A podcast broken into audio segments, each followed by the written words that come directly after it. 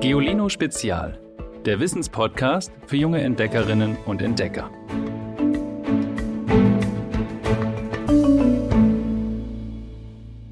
Hallo ihr Lieben, es leuchtet und glänzt, ist unheimlich wertvoll und die Menschen begehren es schon ewig. Wisst ihr, wovon ich rede? Von Gold. Seit ein Australier 1889 ein Klümpchen davon im Nordosten von Südafrika gefunden hat, wird dort danach gegraben. Inzwischen stammen 40 Prozent des je auf der Welt geschürften Goldes aus Südafrika. Aber auch in anderen Ländern, wie Tansania in Ostafrika, stecken verglichen mit anderen Gegenden der Erde besonders große Mengen Gold im Boden. Ein wertvoller Schatz. Aber warum eigentlich? Warum fahren Menschen weltweit so auf Gold ab? Was ist so besonders daran?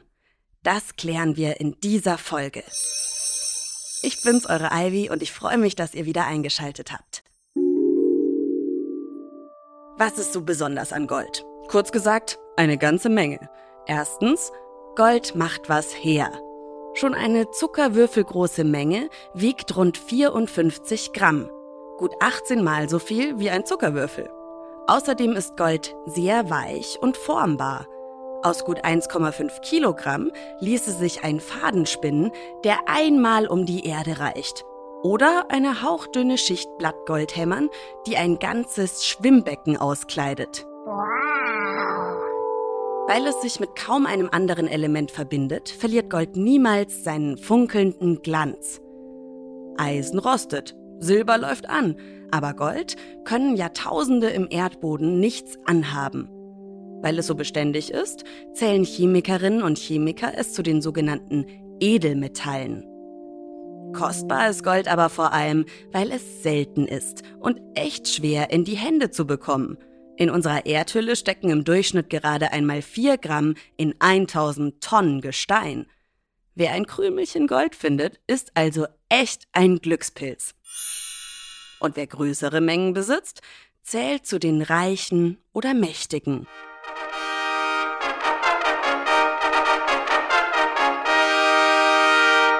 Hinter Gold sind die Menschen darum auch schon echt lange her. Schon vor 6000 Jahren beginnen Menschen, Gold aus der Erde zu graben und ihm zu verfallen.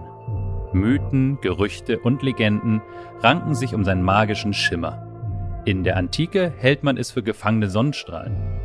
Viele Menschen sehen im unvergänglichen Gold ein Symbol für Unsterblichkeit. Die alten Ägypter legen ihren gottgleichen Pharaonen Goldgaben mit ins Grab. Und im Mittelalter versuchen Alchemisten, das sind die Vorgänger der heutigen Chemikerinnen und Chemiker, fieberhaft, aber vergeblich, künstliches Gold herzustellen. Gold macht Menschen zu Träumern und sogar zu Mördern. Als sich Europäer im 15. und 16. Jahrhundert zu Entdeckungsfahrten nach Mittel- und Südamerika aufmachen, gieren sie nach den Schätzen der Einheimischen. Bring mir Gold um jeden Preis, befiehlt der spanische König dem Eroberer Hernán Cortés. Der beginnt einen grausamen Krieg gegen die Azteken, lässt ihre Goldvorräte plündern. Im Jahr 1848 bricht in Nordamerika dann der berühmte Goldrausch aus. Am Fluss eines Sägewerks in Kalifornien in den USA findet ein Zimmermann einen Klumpen Gold. Als Zeitungen davon berichten, strömen tausende Menschen herbei, um ihr Glück als Goldgräber zu versuchen. Ihre Gier verwandelt das 800-Seelendorf San Francisco binnen vier Jahren in eine Stadt mit rund 35.000 Einwohnerinnen und Einwohnern. Aber wie wird Gold eigentlich abgebaut? Die einfachste Methode ist das Goldwaschen an Flussufern. Dabei schwemmt man goldhaltigen Sand mit Wasser auf und lässt den Mix in einer Waschpfanne kreisen. Das Gold ist schwerer als der Sand und setzt sich am Boden ab. Weil aber viel mehr Gold unter als über der Erdoberfläche steckt, wird das meiste in Minen abgebaut. Finsteren Schächten, die bis zu 4000 Meter unter die Erde reichen. oder in Kratern, so groß, dass man sie aus dem Weltall sehen kann. Meist sind es arme Arbeiterinnen und Arbeiter in Asien, Südamerika und Afrika, die beim Goldabbau für ein paar Goldkrümel ihr Leben riskieren. Sie müssen das Gestein sprengen. Und die goldhaltigen Brocken zermahlen. Dann kippen sie giftige Chemikalien über den Schutt. Oft benutzen sie eine Cyanidlösung, die das Gold aus dem Gestein löst. In Tansania zum Beispiel graben Arbeiterinnen und Arbeiter mit Baggern und Bohrern Krater und Stollen in den Grund. In riesigen Ober- und Untertagebauen fördern sie goldhaltiges Gestein an die Oberfläche. Die Ausbeute dieser Anlagen ist jedes Jahr über eine Milliarde Euro wert.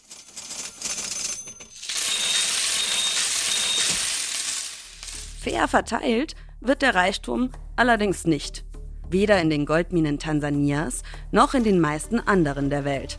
Ihre Ausbeute müssen die hart schuftenden Arbeiterinnen und Arbeiter meist bei den Betreibern der Mine abgeben, die damit dann richtig viel Geld machen.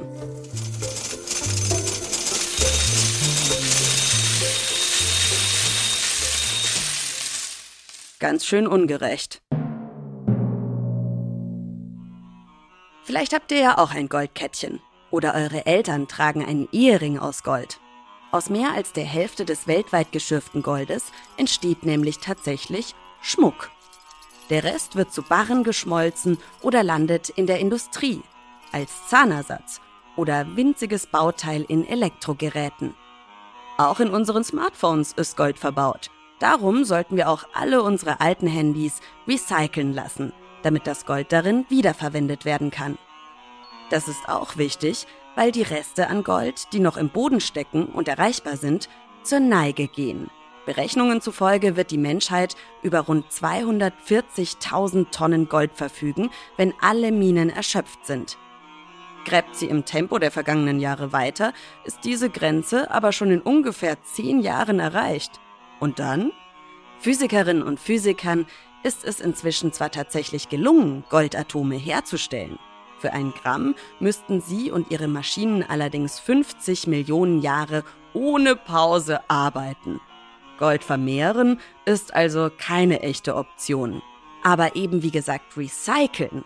Weil sich Gold nicht zersetzt, kann man es unendlich oft wiederverwerten. Das meiste Gold, das je gefördert wurde, ist darum auch noch irgendwo im Umlauf. Wer weiß, vielleicht blitzen die Grabbeigaben ägyptischer Pharaonen heute in Goldzähnen oder in der nächsten Olympiasiegermedaille oder in eurer Halskette. Eine, die sich richtig gut mit Gold auskennt, weil sie den ganzen Tag damit hantiert, ist Gesine Dumski. Sie ist Goldschmiedin. Hallo Gesine. Hallo Ivy. Was machst du so als Goldschmiedin? Wir Goldschmiedinnen und Goldschmiede machen ganz allgemein gesagt Schmuck. Wir entwerfen Schmuckstücke im Kopf und auf dem Papier und fertigen sie dann an. Dabei wird dann zum Beispiel gesägt, gefeilt, geschmiedet, äh, gebohrt oder gelötet. Insgesamt äh, haben wir einen sehr handwerklichen Beruf. Es werden sehr viele Werkzeuge benötigt und sehr viel Handeinsatz, also ein körperlicher Job äh, mit ganz viel Fingerspitzengefühl. Außerdem führen wir natürlich Kundengespräche. Das bedeutet, wir sprechen mit den Kundinnen und Kunden über den Entwurf zum Beispiel oder wenn wir ein fertiges Stück haben, möchten wir das natürlich gerne verkaufen und sprechen mit den Kunden über das bestmögliche Stück für sie. Wir machen aber zum Beispiel auch Umarbeitungen, wenn eine Kundin zum Beispiel ein altes Stück von ihrer Oma geerbt hat und möchte das neu arbeiten in etwas moderneres. Sowas machen wir auch ganz gerne. Und welche Materialien verwendet ihr? Ganz allgemein gesagt arbeiten wir mit Edelmetallen. Das bedeutet, wir arbeiten viel mit Silber, mit Gold. Beim Gold gibt es ja ganz verschiedene Arten von Gold. Es gibt die Farbgolde, also ein Gelbgold, ein Rotgold oder Roségold und es gibt auch Weißgold. Das hat dann eher eine gräuliche Farbe. Viele Goldschmiede und Goldschmiedinnen arbeiten auch mit Platin, mit Palladium oder auch mit ganz besonderen Metallen, speziellen, die man nicht überall bekommt. Titan oder Tantal, das sind so Metalle, die man nicht so gut kennt. Es gibt aber auch durchaus Goldschmiedinnen, äh, die mit Kupfer arbeiten, mit Messing, äh, mit anderen Nicht-Edelmetallen. Zusätzlich verarbeiten wir auch häufig Edelsteine. Viele Goldschmiedinnen und Goldschmiede bearbeiten aber auch eher untypische Werkstoffe wie zum Beispiel Holz oder Kunststoffe, Textil. Also grundsätzlich sind da keine Grenzen gesetzt. Ganz klassisch betrachtet ist es aber so, dass wir eben vor allem mit Silber, Gold und Platin arbeiten. Die Arbeitsbedingungen in Goldminen sind ja meistens richtig schlecht. Gibt es auch faires Gold? Ja, das stimmt leider. Äh, die Bedingungen im Goldabbau sind leider nicht so toll. Die Arbeitsbedingungen sind wirklich schwierig. Je nachdem, wo das Gold herkommt, bekommen die Menschen dafür nicht viel Geld und müssen sich aber in sehr gefährliche Situationen begeben und mit sehr gefährlichen Materialien, vor allem Chemikalien, arbeiten.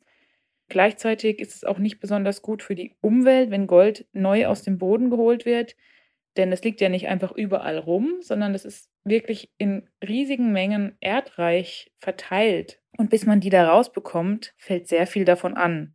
Man sagt, dass pro Gramm konventionell gefördertem Gold etwa eine Tonne chemisch belasteter Abfälle übrig bleibt. Das ist dann der sogenannte Abraum das, was abgeräumt wurde von der Erde, bleibt übrig und ist leider eben oft chemisch belastet. Es gibt aber auf jeden Fall gute Alternativen dazu. Zum Beispiel kann man Recycling-Gold verwenden.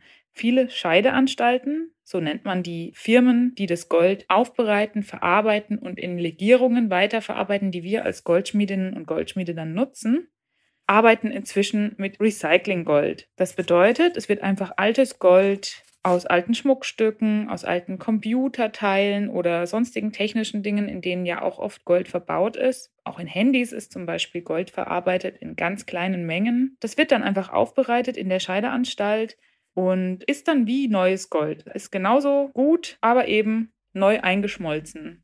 Außerdem gibt es oft die Möglichkeit, dass man bei Goldschmiedinnen und Goldschmieden direkt alten Schmuck mit anliefern kann.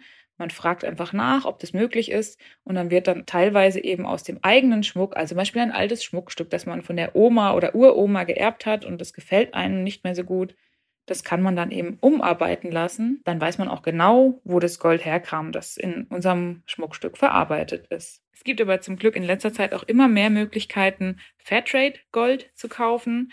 Das trägt dann das Fairtrade-Siegel, das ihr vielleicht auch von Bananen, von Kaffee oder von Schokolade schon kennt. Dieses Siegel garantiert, dass das Gold, das man dann kauft, wirklich aus genau dieser Quelle kommt. Also genau von dort, aus der Mine, von der sie angeben. Und es wurde dort fair gehandelt und verantwortungsvoll abgebaut. Das bedeutet, dass die Chemikalien, die eingesetzt werden, nur in geringsten Mengen eingesetzt werden, so wie es eben sein muss und sehr verantwortungsvoll. Das heißt, da wird Schutzkleidung äh, verwendet und die Arbeits- und Lebensbedingungen der Arbeitenden sind deutlich besser als in dem konventionellen Bereich. Es gibt ein weiteres Logo, das nennt sich Fair Mind also von Mine abgeleitet. Das ist nochmal ein Tick schärfer in der Regulierung. Welches davon nun die beste Alternative ist, muss man meiner Meinung nach selbst abwägen. Man kann Recyclinggold wählen, dadurch wird nichts Neues aus der Natur herausgenommen, nichts gefördert. Das bedeutet, es ist auf jeden Fall umweltfreundlich und man unterstützt nicht den konventionellen Goldabbau. Gleichzeitig kann man natürlich nicht wirklich sagen, was es mal für Gold war. Man weiß nicht genau, wo es herkommt wo es ursprünglich mal herausgenommen wurde und auf welche Art und Weise. Im Gegensatz dazu kann man bei Fairtrade, Fairmind oder ähnlichem Gold die sogenannte Identität des Goldes sehr, sehr gut nachvollziehen. Man weiß genau, wo das Gold herkommt, auf welche Art es abgebaut wurde und dass es verhältnismäßig sauber sozusagen ablief. Gleichzeitig schafft man damit eine neue Lebensgrundlage für die Kleinschürfer. Schürfer nennt man die Personen, die das Gold aus dem Erdreich herausarbeiten. Und indem man das Fair Trade, Fair Mind Gold kauft, setzt man ja auch einen Impuls auf den Markt. Man stellt Nachfrage nach Fairtrade-Produkten und dadurch verändert sich hoffentlich auf lange Sicht auch der Markt. Beim Goldkaufen muss man natürlich bedenken, es geht nicht nur um Schmuck. Wie gesagt, ist Gold auch in der Industrie sehr beliebt. Und da ist es dann vielleicht etwas schwieriger. Da kann man jetzt Fairtrade-Gold so nicht bekommen. Da muss man darauf vertrauen, dass möglichst viel davon Recycling-Gold ist oder eben abwägen, Dinge in Kauf nehmen. Das ist dann da eben nicht so gut nachvollziehbar, leider. Was macht dir an deinem Job am meisten Spaß, Gesine? Hm, ich mag besonders gerne an meinem Job, dass er super kreativ ist und dass man sich ganz arg auf eine Arbeit konzentrieren muss. Ich liebe das total, dass man sich da rein versinkt in diesen einen Arbeitsschritt, der jetzt dran ist, das Aussägen oder das Löten. Das mag ich total gerne, mich auf eine Sache ganz stark zu konzentrieren. Am aller, allerliebsten schmelze ich aber Gold ein oder anderes Metall.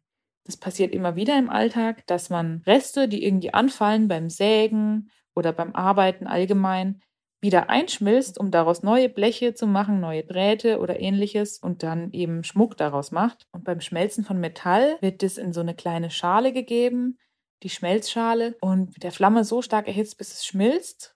Und dieses geschmolzene Metall ist dann so eine, wie so eine kleine glühende Kugel oder so ein Batzen in dieser Schmelzschale. Und der kugelt sich dann da so rum und glüht ganz rot und ähm, sieht wahnsinnig faszinierend aus. Und das macht mir am aller, allermeisten Spaß. Es ist ein magischer Moment, dieses flüssige Metall zu sehen. Das klingt echt faszinierend. Danke fürs Interview. Ja, vielen Dank, dass ich euch über meinen Beruf was erzählen durfte. Wärt ihr gern mal als Goldsucherinnen und Goldsucher unterwegs? An einigen Flüssen, zum Beispiel am Rhein, gibt es in Deutschland nämlich Goldwaschkurse. Dort bekommt ihr die richtige Ausrüstung und Suchtipps von Profis. Ein paar Links, über die ihr euch anmelden könnt, findet ihr in der Podcast-Beschreibung. Und einen Online-Tipp habe ich natürlich auch noch für euch. Auf geolino.de haben wir euch eine Bildergalerie mit faszinierenden Goldbildern und Wissenshappen zum Angeben zusammengestellt. Dann fehlt jetzt nur noch unser Witz der Woche. Hallo, ich bin die Franziska, ich bin neun Jahre alt. Jetzt mein Witz. Wo tanzen Schneemänner? Auf einem Schneeball. Tschüss.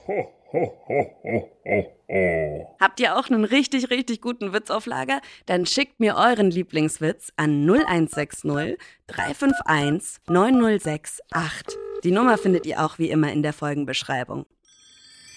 Wir machen jetzt eine kleine Winterpause, sind aber am 2.2. wieder für euch da. Wenn ihr den Podcast abonniert, das geht bei AudioNow ganz einfach, da müsst ihr nur aufs Herzchen klicken und auch in allen anderen Podcast-Apps, dann bekommt ihr Bescheid, wenn die neue Folge dann online ist. Ich wünsche euch frohe Weihnachten und einen guten Rutsch und ich freue mich riesig, wenn ihr auch im nächsten Jahr wieder einschaltet. Tschüss!